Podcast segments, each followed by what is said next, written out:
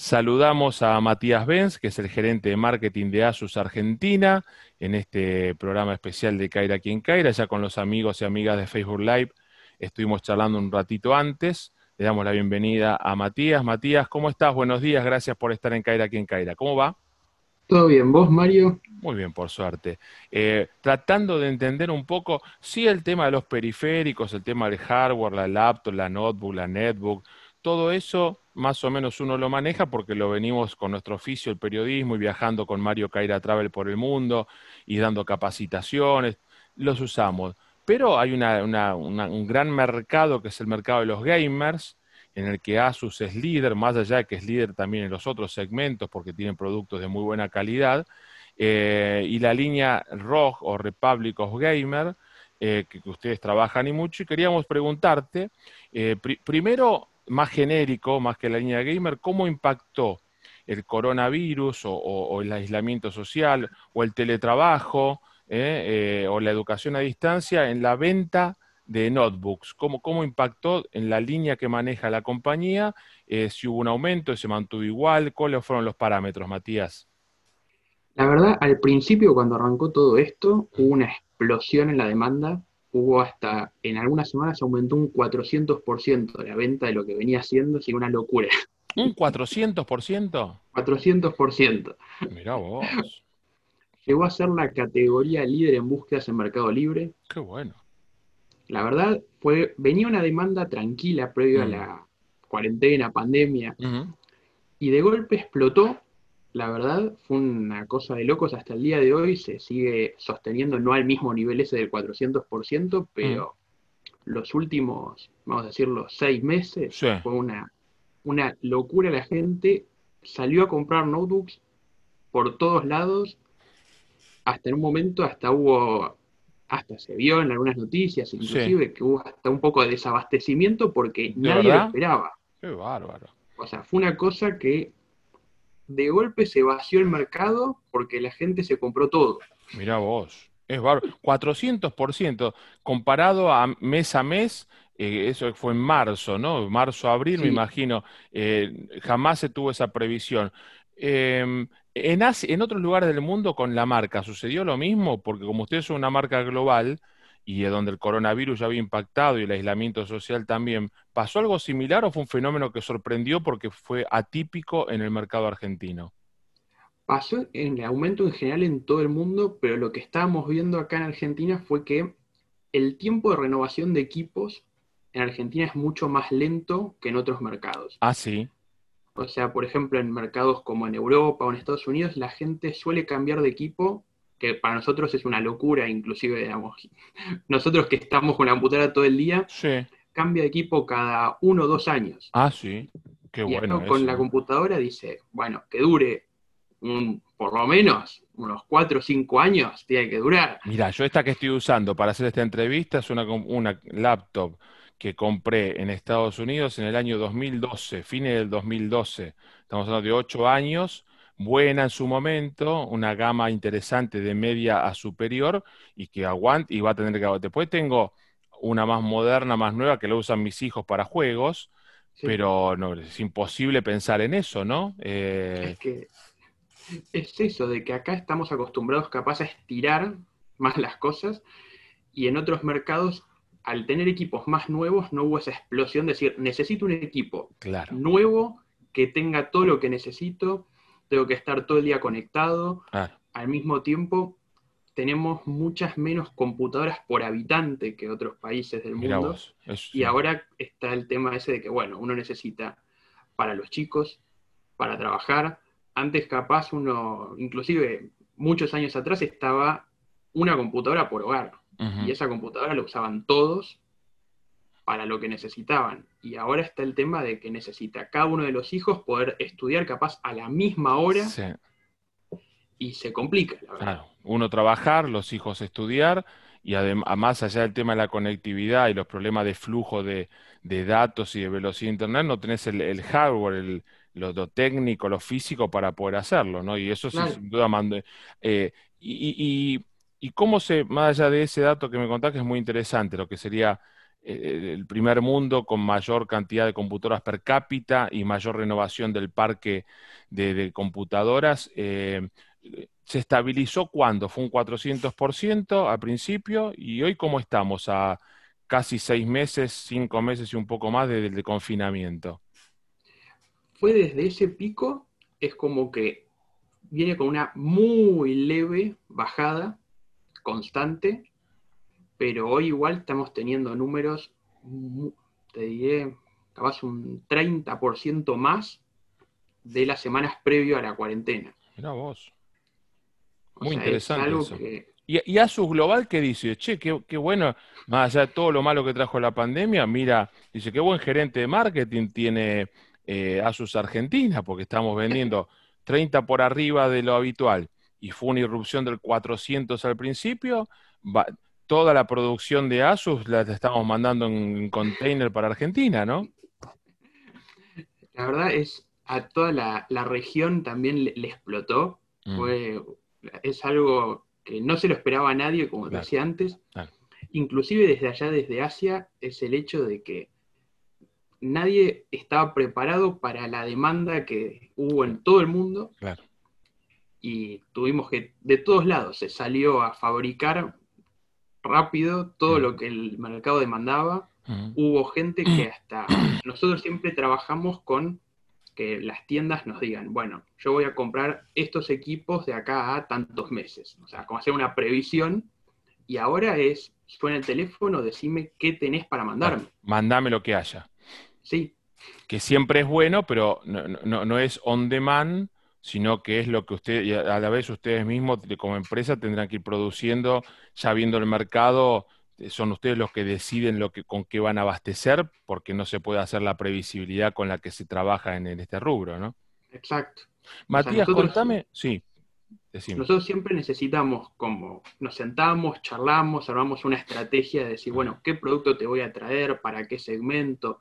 así, y hoy, bueno, no digo que se deja un poco de lado, pero es la cosa de que el mercado hoy está demandando y nuestros clientes también te dicen, bueno, necesito que me entregues producto mañana. Nutrime de, mercadería.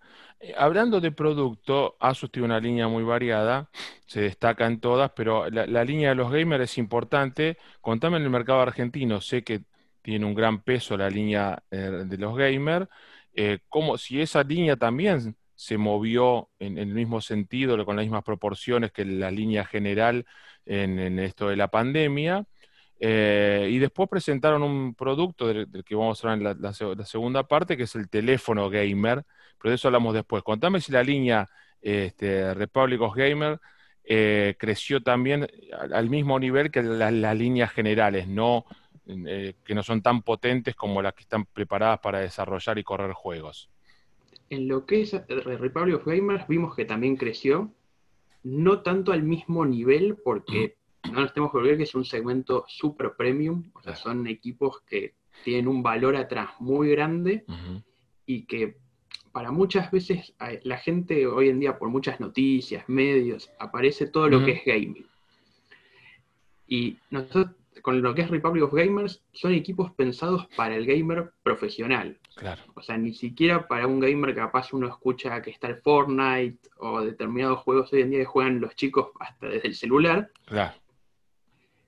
El, todo lo que es Republic of Gamers está pensado para el jugador que uno lo ve en las competiciones internacionales y con todas las especificaciones para que pueda ganarle a cualquiera, digamos, darle esa ventaja de herramienta que desde la velocidad en la que reacciona el teclado de un teclado gamer es un 25% más rápida que la de un teclado común. Qué importante eso. A mí me pasa con mi máquina. Cuando mis hijos vienen a ayudarme con algo y usan mi teclado, mi mouse, todas esas cosas, es como que sus manos, su mente, su van a otro, otro frame, ¿no? Ellos van recontra rápido y lo mío es como va eh, es analógico y digital, con esa diferencia, y es lo que me decía, 25% más rápido en la reacción. Imagínate un, gamer con esa, esa ventaja a favor, ¿no? Es que es eso de que buscan hasta, mira, va a sonar hasta medio increíble, hasta se piensa en qué partes de la computadora va a generar más o menos calor para que le transpire menos las manos al gamer. Mira vos. O sea, de golpe uno los ve que están jugando durante horas y Sí, horas claro. y horas y horas, Mm, y todo se piensa para que pueda desempeñarse por el mayor tiempo y con la mayor, mayor comodidad. claro. Ahí entra la ergonometría, entran un montón de, de- de otras disciplinas que tienen que ver. Bueno, de hecho, en los deportes electrónicos, en los eSport, eh, hay equipos de, de fisioterapeuta, más allá de, de los, de los, los médicos, los psicólogos, los, los- eh, todo, tenés, eh, la- las butacas ergonómicas, los fisioterapeutas, es todo un, un segmento. Y, y- y acá en la Argentina, ¿no? Eh, el, el tema de los juegos móviles, ¿no? El mobile, eh, creció también, eh, lo de la pandemia aminoró eh, ese segmento como el crecimiento que tenían establecido, se mantuvo las previsiones, creció no tanto, pero creció también, no solamente el hardware, sino también el tema de los juegos. Sí, hubo juegos que crecieron un 350% la gente que se conectó. La verdad es, todo lo que fue la cuarentena hizo que todo lo que es gaming explotase. Para el pico que hubo, por ejemplo, a nivel global, Sí, hubo una semana en marzo que es como que toda India entera, Mm. Todos los que viven ahí, se bajen un juego. mil millones semana. de personas. Sí. De golpe, en una semana, track, fue el récord histórico a nivel global eso. Qué bárbaro eso, ¿no? Y contame, eh, ustedes hicieron un lanzamiento no hace mucho tiempo de lo que sería el, el eh, ROG Phone 3, el, el teléfono gamer de tercera edición. Eh, eh, ¿cómo funcionó? ¿Cómo está en el mercado? Eh, ¿qué, qué características tiene? ¿A qué público? Y, y- y qué cosas podés contarle a aquel que no lo conoció todavía o que lo mencionaron, lo vieron, lo- pero no, no, no, lo, no, no lo tiene todavía incorporado y dice, uh, mira, la gente de Asus está full con este teléfono. Primero, digamos, lo que, lo que quiero diferenciar es, capaz uno está acostumbrado a ver dos segmentos, que es el segmento capaz más tradicional de celulares Sí. y el segmento gaming. Que uno, capaz, para el que no está metido más en la interna, uno trata de entender cuál es la diferencia, porque al tenerlo en la mano, uno dice, tiene otra estética, pero sí, atrás hay toda una ingeniería que está pensada para que ese equipo aguante largas jornadas de videojuegos, que es lo que más demanda a un equipo. claro. Como para ponerlo en un paralelismo capaz más llegado a, a lo terrenal o a lo que Ajá. cualquiera está acostumbrado, Ajá, que últimamente también salió por varios lados el tema de las camionetas. Sí. Hubo como camionetas de distintas marcas, que está Mm. la versión 4x4 tradicional claro. y una versión extrema. Bueno, el celular gamer es un equipo preparado para estar todo el tiempo exigido al máximo, que no se caliente, Claro. que dure una, tenga una batería que dure mucho más, Ah, tiene más botones, más micrófonos, más interfaz y al mismo tiempo toda una serie de accesorios que están pensados para que el gamer pueda desempeñarse, Sin tanto duda. como valga la- las diferencias entre un equipo tradicional de escritorio o una Ujú. notebook, Claro. que pueda desempeñarse de la misma forma que una notebook Ujú, o en una computadora de escritorio, pero desde su propio celular. mm. Desde Claro. conectarle joysticks, Ah, sí. fundas, o hasta tiene un puerto y un accesorio que uno lo puede conectar y desde ese puerto conectarlo a una pantalla, a un televisor, por ejemplo, Claro. y a un teclado y un mouse y usarlo como una computadora. Sí. Y, y este segmento de teléfonos para gaming, así, es, es como, es la competencia directa con lo que son las consolas, porque si vos me decís que lo puedo conectar a una pantalla, que tengo puertos para conectar mandos, ergonómicamente que están para, diseñados y pensados para eso, con gran rendimiento de, de prestaciones y, y de batería y durabilidad. Eh, ¿para qué me voy a comprar una consola? Ahora me llama la gente de Sony y dice, ¿para qué estamos lanzando la PS5, no? Pero es un, es una, es- ¿compiten directamente o, o son mercados distintos? Es como que nosotros lo que se ve es que hay como distintas generaciones que apuntan a distintos segmentos de gaming. Ah, Como por ejemplo, no sé, vamos a ponerlo en un rango de edad más Sí. 30, si querés, que está más enfocado en todo lo que es el gabinete tradicional o notebooks. ajá, Y es mucho más difícil verlo jugar con un celular gamer a un videojuego. claro. Después tenés, si querés, desde los 20 hasta los 30, Mm. que es más de capaz la consola o tener el joystick, mientras que los más chicos, hoy es el celular. Y O cuando sea, decís no- los más chicos, ¿de qué edades empiezan los, los chicos, las chicas a, a- a utilizar el segmento gamer o gaming? Eh, porque cada vez es más. Tengo una sobrinita de dos años que desde, desde antes del año, antes de caminar, antes de dejar los pañales, antes de todo, ya el celular era una, ductilidad y vos veías la precisión, ¿no? Y, y decís, ¿cómo puede ser? No sabe ni hablar. Y hoy te los maneja y te lo comparte la pantalla con la tele y te eh, hace una videollamada y tiene dos años. Entonces, me imagino, a partir de qué edad ya ustedes como empresa eh, desarrollan productos o, o analizan, sé que los millennials, los centennials, eso en las reuniones de marketing siempre forman un- el, el foco principal, pero ya hoy el mercado, ¿desde qué franja comienza? Nosotros vemos que todo lo que es, vamos a decirlo, menos 15 Ujú, es como un gamer capaz más casual, pero no un gamer extremo que quiere tenerlo mejor y desempeñarse de la mejor manera con un hardware que Mm. acompañe eso. Claro, Y vemos como que se quiebra a los 15 años más o menos, mira. es cuando empieza a decir, quiero algo más. Ah, No me conformo con el celular tradicional o el equipo tradicional, porque hoy es- todo lo que es equipos de gamers, hay chicos que lo siguen como cuando yo era chico y uno seguía a los jugadores de fútbol. claro.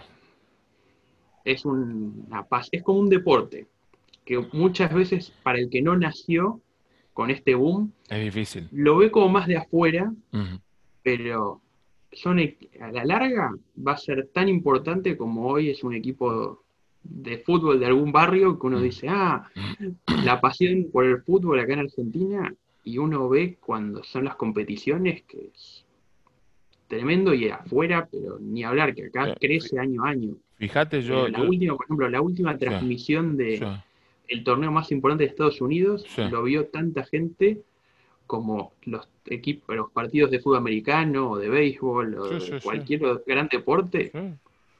Es, Sí, mis es hijos, mis hijos me lo no contaban. A, a- mí me cuesta entenderlo porque tengo 52, pero mis hijos, sobre todo el más chico de 15 y el otro que tiene 18, 19, eh, te, cuentan el fenómeno, pero yo a veces aprendo mucho de la generación joven, como sos vos, y, que a la vez hoy tienen cargos importantes dentro de las empresas. En algún momento en la Universidad de Palermo, donde yo doy clases desde el año 99, eh, un grupo de chicos me propusieron para una presentación grupal el tema de los e-sport, de de los deportes electrónicos. Y la, consigna era eh, pa- pasatiempo o deporte, ¿no? Planteado desde ahí. Y te hablo de esto hace unos 10 años atrás y un poquito más también. Y les acepté la propuesta, me mostraron la mirada, me abrieron mucho el, el panorama, pero no estaba impuesto en la sociedad que esto sucediera. Y cuando esto se empezó a tornar realidad y algo más frecuente, dije, mirá qué visionarios esos pibes, Sí. que hace 10 años, con 19, 20 años de edad, me estaban proponiendo ese tema y hoy ya no es tema de debate, ya es algo establecido, como decís vos, supera en viewers, en seguidores, en, en espectadores lo que son final el Super Bowl, por ejemplo, en los Estados Unidos.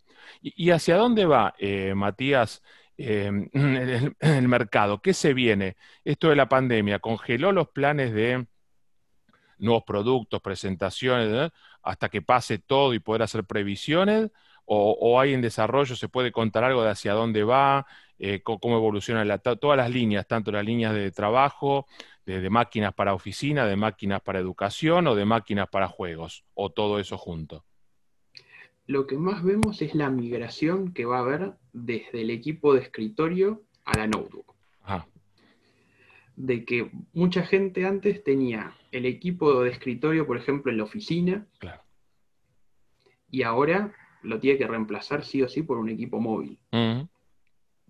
Entonces, todo lo que es lanzamientos, capaz nosotros antes podíamos hacer todas esas ferias de tecnología que hay alrededor del mundo, sí. todo eso ya se habla de que va a migrar todo a virtual. Por ejemplo, la próxima reunión de Las Vegas, la CES, sí, es todo virtual. Yo ya estoy invitado. Las tres veces que me invitaron no pude ir por un tema de que se me juntó con una feria en Madrid de turismo y no podía ir. Y este año ya tengo la, la solicitud y la acreditación que va a ser 100% virtual. Sí, Primero te preguntaron, viste que mandó la gente de CES una encuesta. ¿Usted viajaría? ¿Usted confía en los aviones? ¿Usted pernoctaría cuántas noches en un hotel? ¿Usted la feria entraría en, el, en Las Vegas Convention Center, PPP? Uno contestaba, sé que juntaron todo, vieron la situación y anunciaron, va online. Es que es algo que se viene, se, ¿verdad? Se acabaron esos eventos multitudinarios, por lo menos por ahora. Por ahora. Y todo migra virtual. Desde Acá en Argentina, por ejemplo, uno de los eventos más importantes del año en gaming fue, era la Musimundo Gaming Week. Mira vos. Que se hacía siempre en julio, ahí en Costa Salguero. No, perdón, en Luna, en la rural. En la rural. Y este año la hicieron toda virtual y hoy se está llevando a cabo hasta fines de noviembre todo un torneo virtual. Ya se acabó eso de toda la reunión de personas, juntarse y a mí me parece que es un fenómeno que, si bien cuando esté la vacuna y todo, va a volver un poco, pero no va a volver a ser como era antes. Todos estos torneos virtuales que está viendo, eventos virtuales. O convivirán, ¿no? Un sistema híbrido en el que tal vez, si a ese evento puedan acudir 40.000 personas o 20.000 personas, capaz que vayan las mismas 20.000 o un poco menos, pero le abrís la puerta al resto del mundo y capaz que desde el aula virtual o la, exposición virtual vos podés tener un millón de personas más los 20.000 o 30.000 que vayan presencial, ¿no? No es que cierra, sino que abre. Tal cual, la otra vez, hace, fue a, principio de año, estuvo en Fortnite en el mm. juego, mm. hubo como un recital hecho por un DJ que salió como que fue el récord de audiencia de un recital ah, en la historia, pero claro, porque fue un recital virtual donde no ah. tenés límite de capacidad de... Que vengan los que quieran. Exacto. ¿quién, fue ese? Dice, porque mi hijo juega al Fortnite, del más chico, el de 15. ¿Quién, dio ese recital? Uno que se llama Marshmallow. Como, ah, como el Marshmallow, bueno, igual. Ah, mirá vos, pues siempre, yo, viste, trato de estar en las tendencias, pero no me meto mucho porque dice, papá, tenés 52, no te hagas el, el, el, trending topic y no, es de tu época, pero está bueno saber qué está viendo, qué está haciendo, qué no, porque uno después se da cuenta que hay millones de pibes en pibes y pibas en, todo el mundo y no tan chicos ni tan chicas en todo el mundo que, que están con, con esto que ya es la, nueva realidad. Em, y, en la línea acá en, Argentina, presentaciones próximas que puedas contarnos, así como un adelanto, cosas que vienen, o, abastecer el mercado ahora por ahora. No, vamos, nosotros la verdad los planes de lanzamientos del año no los cambiamos, fue algo que nos comprometimos mantener, que fue primero ahora hace un par de, es más, un par de semanas llegó mm. una máquina llamada ZenBook Pro Duo, que tiene dos pantallas, ah, que está enfocada netamente en lo que es creadores de contenido, diseñadores mm. gráficos, arquitectos, productores musicales, está enfocada en ese segmento. Y después en lo que es gaming, estamos trayendo una máquina que se llama G14, que es toda una computadora que es muy así como difícil explicártelo por acá. La tapa del equipo tiene micro perforaciones, tiene 1200 micro perforaciones con lucecitas LED para que vos puedas programarlas. ¿De verdad? Entonces vos estás, por ejemplo, trabajando y atrás en tu tapa podés personalizar lo que se ve.